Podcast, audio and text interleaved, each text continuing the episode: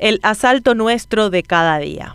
Cualquiera diría que el asalto nuestro de cada día es el que sufren cientos de compatriotas cuando salen de sus casas para ir a trabajar o cuando vuelven ya cansados. Pero no, hay otro que es tal vez más disimulado pero más grave, el que proviene desde el mismísimo gobierno nacional. Es que solo puede ser definido como asalto el modo en que se direcciona el dinero público en este país y se hace intencionalmente. Durante el gobierno de Horacio Cartes, ese que hoy está designado por Estados Unidos significativamente corrupto con sus pensiones económicas y acusado de tener vínculos con Hezbollah, durante su gobierno, el Ministerio de Salud cerró tres tratos con la empresa MIT representada por Julio Mendoza. La empresa debía construir una nueva sede para el Instituto Nacional de Alimentación y Nutrición en Asunción y un hogar de niños y otro hogar para ancianos en Ciudad del Este. De 2013 a 2018, Salud Pública pagó por esas obras más de 2 millones de dólares. Pero, vaya novedad, el primero de los edificios fue abandonado a medias y los otros dos quedaron en los cimientos y el inmueble fue ocupado. O sea, ya ni se puede pensar en edificar ahí. Lejos de pelear por recuperarlo, ese dinero ya se está dando por perdido